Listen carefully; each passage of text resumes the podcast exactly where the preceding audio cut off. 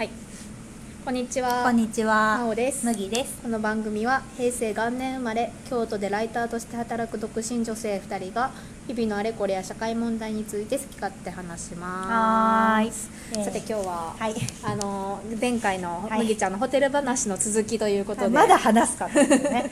いやだって前回のいいホテルも他にもう三つくらい、うん三選には入んないけど、うんもういいなと思ってるのはあともう三つ四つ、はい本当はあったの、うん。でももうちょっと時間ないから終わっちゃったんですけど。え今日は？今日はですねあのもうもう行かないなっていう京都のホテルの話で。実名報道で実名報道。行かせていただくんですか？あこれもすいません。あの私の意見です。私のこの価格なんだっけ自分でつ作ってる。価格立地清潔感館内施設、うん。これを相対評価した中でちょっとちょっとって思ったのを紹介するので皆さんちょっと違うなって思ったらすいません。でも気になる。うん、じゃあまず、はいえー、と発表したいと思います。これ、あのちょっとなと思ったホテルは2つありまして、うん。えー、とまず1つ目は、うん。えーザ・ゲートホテル京都高瀬川です。ああ聞いたことある。はい。あそこだよね。あの前、立成小学校だったとこ。そうですああのーこれは、えっと中京区にある元立成小学校の跡地に入ってるホテルで、建物はねなんか古い小学校を活用したところで小学校のそう活用したところであのその小学校を生かした、うん。あのホテルの作りになってて、まあ、これはヒューリックっていう会社が開発で入ってて、うん。ホテルと商業施設が入ってるのね。ですごい綺麗だし、うん。2020年の夏開業だから、新しいし、まああのーねえっと景色がすごいあそここそ本当に景観規制一番きついところだから、うんうんうん。あのすごい見わ見晴らしいいんですよ。うん。ねあの東山も南座も鴨川も見えるしそうラウンジもあるしバーもあるし部屋にコーヒーマシンもあるし素晴らしいの。なぜ？うーんとねなぜって言われるとなんかなうまく言えないんだけどまず一つ目は、うん結構な価格値段を払ってんだわこっちは。2万近く払ってんだわ、あシングルルームで。うんうん、シングルじゃんダブル取ってるけどあでだからシングルとかないからもうこういうあそうなの？えいやだってビジネスホテルじゃないから要は観光ホテルだから別にシングルじゃなくてもダブルからどうぞっていう感じや。えそれ朝ごはんはついてんの？えっとね、私は食べなかった夜しか。夜に自分で上のレストランで食べたで屋上にレストランがあってテラスもあって良さそうだけど。いいんだけど、うん。だからねこっちは2万以上払ってんだよ、うん。だからやっぱりなんか費用対効果っていう面では2万も払ってこんなもんかっていう感じだったのなんか。うん、別にお部屋も綺麗だけどなんか全部無難っていう感じ。うん。まあもう綺麗だし眺めもいいし、うん。と特に正直これといった特徴が、なるほどうん、ねなんかここがめちゃいいやんって思うようなものがなくって、でなんかね、まあ、私が行った時は人もそんなにいないし、うん。なんかえ盛り上がりに欠けんなーって感じの高揚感がないうん、なかった。なんかシーンって感じで。確かにホテルってワクワクするから多少人はいてほしいな。そうそうそう。なんかまあ落ち着いてて良いっていう捉え方もあるんだけど、もうもうひたすらシーンって感じでなんかレストランもラウンジももうどこも誰も人いませんみたいな。そうそうそう。あれ一人かな今日みたいな感じで。えレストランのお食事はどうだったうのんいやだから正直別にそんなめちゃくちゃ美味しいって感じではない。なんかそれこそ京都の特徴を出してる料理い。や別に普通のフフレンチだったと思う。だからまあ当たり障りない誰でも好きだと思うよ。外国の人も食べはると思うけど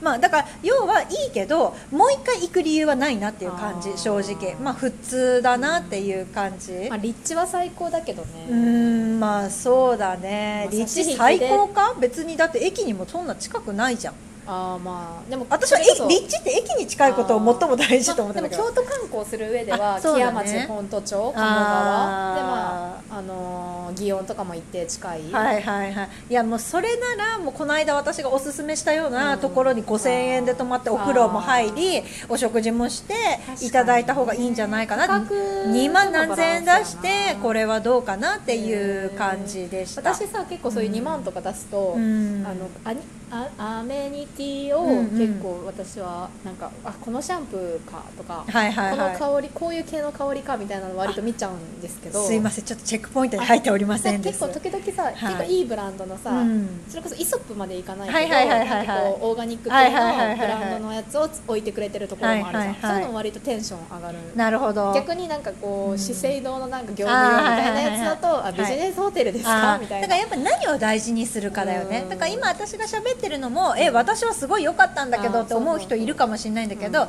私はやっぱりなんかそういう館内施設とかのなんか面白さ重視してるから普通だなみたいな。は接客とかはあんまり見ないの？うん、接客とかもまあ見るんだけどそれで言うとうん。ちょっと次2つ目のホテルなんですけど、次は、えっとね、もう行かないなと思ったのは、うん。三井ガーデンホテル京都の河原町上せせんあごめんなさい。河原町宣教寺有名なところじゃうんとね、三井ガーデンホテルは全国に32店舗あって京都には5店舗あるの。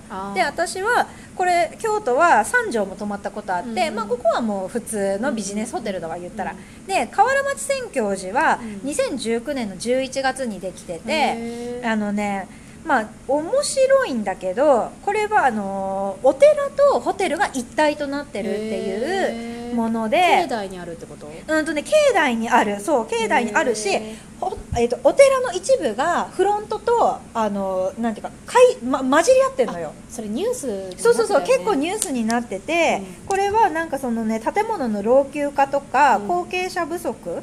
とかあとなんか檀家離れうん。とかでもうお寺が立ち行かなくなっているから、うん。まあ、そういうのをホテルと連携することで人員再生のモデルケースになるっていう。まあそこもぜひはいろいろあるだろうけども、うんそうそうそう。でもまあ実際に檀家さんいなかったら運営成り立たないと思うから、でまあ、ここはアッパーミドルっていうクラスのまあ、まあまあ高級おないくらぐらいなの？部類でいや1万円ちょっとは出してると思うんだけど、でまあその参道とか山門とか、うん。あとだから言ったらお墓とかももうめ一緒になってるのね。えー、そうなんだ。そうそれで、うん。ロビーロビーから こういうなんか窓があって、うん。このご本尊とかも見えるんですよ。すごいあのキンキラキンのご本尊がそう見そうそうそうえるんだね。すごい立立派で、うんうんうんうん。そう。あでもこれは別に、うん。あのこうやって覗くから見えるだけでこっち側のホテルはもうベーシックな作りだよ、まあでも面白いよね。あまあ、特徴はあるよね。特徴だやっぱ打ち出してこないと最近も京都のホテル開発ってやっていけないから、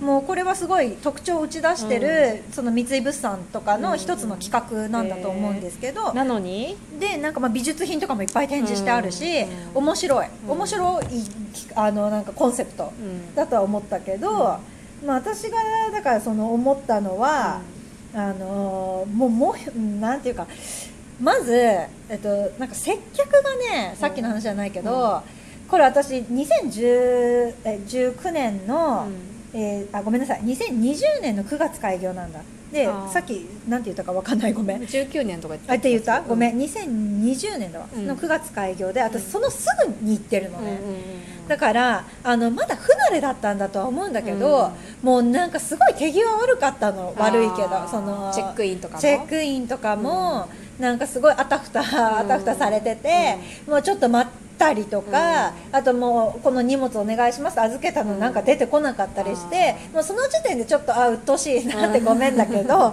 思っちゃったのね、うん。こっちは。うん。だから私は5000円だったら許せてもうん1万2000円出してんですよって気持ちでいるから、ちょっとなって思って。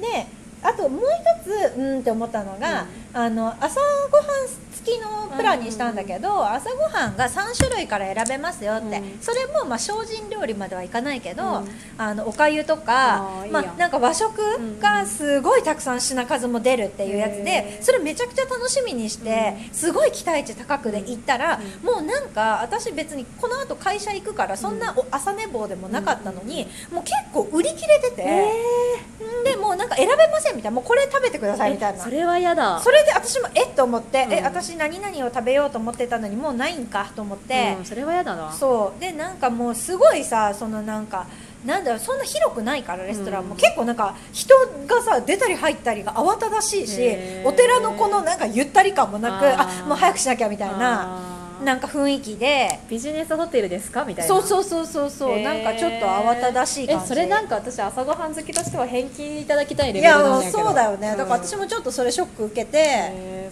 チーンって感じは受けた。ーそれはやっぱオープン当初だからなのかな。いやー見そうかも誤ってるのかなそれもある。ほんでね、まあ、その目の前にお墓あるのとかも、まあ、これも面白いのかもしれないけど、私はちょっとふ不思議な感じだなと思ったのも一つあるし、うん。あと私さこの三井ガーデンねこの間、結構最近、あの東京行った時に、三井ガーデンの外苑神宮外苑前っていうのがあって、でそこ泊まったの、うん。でこれ国立目の前でさ、ですごい良かったんだな、うん。まあ、お風呂が部屋のお風呂がすごい広くて、うん。もう新宿からすぐだから神宮外苑って、うん。もうはって帰ってさ風呂入って寝るみたいな、あめちゃくちゃ新宿で飲みまくって あこれちょっとあすみません緊急事態中なんであんまり言ったらね。あの、まあ、めちゃくちゃ飲みまくってはってうん。帰れる距離でね、うん。まあまあ距離、うんまあ、ちょっと歩いたけど、でもうお風呂にゆったりと浸かるみたいな、あすごいいいじゃんめちゃくちゃ三井ガーデンいいじゃんってなったんだけどここね、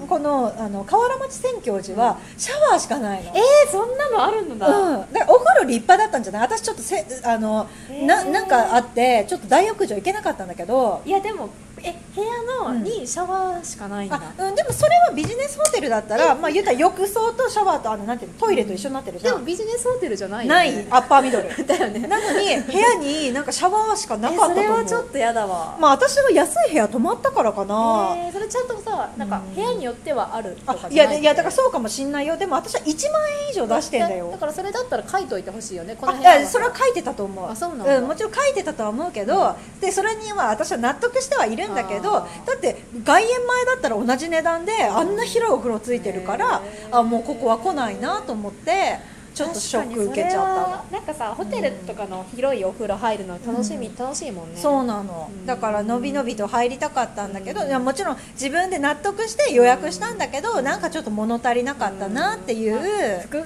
総合点でね接客と朝ごはん問そう題とそうそうお風呂でそう1個だけだったらまだそう我なん慢できるけどですよみたいなね。まあそんな感じで皆さん、まあ、何かのご参考になれば本当にあくまで参考のレベルで 私の一意見ということでお願いします。はい